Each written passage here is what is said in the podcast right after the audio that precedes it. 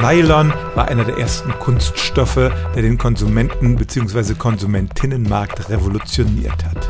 Im Jahr 1939 kamen die ersten Nylonstrümpfe in den USA auf den Markt. Erfunden hatte den Kunststoff die Firma DuPont.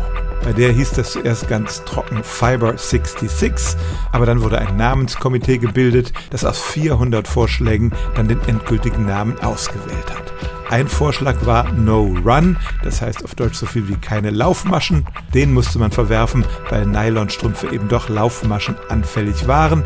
Und dann hat man ein bisschen die Vokale und Konsonanten hin und her geschoben und aus No Run wurde Nylon.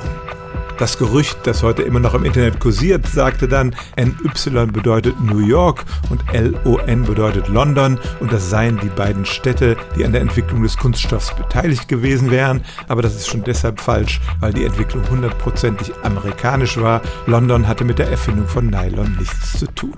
Also, der Name Nylon ist ein vollständiges Kunstprodukt und bezieht sich nicht auf die Städte New York und London.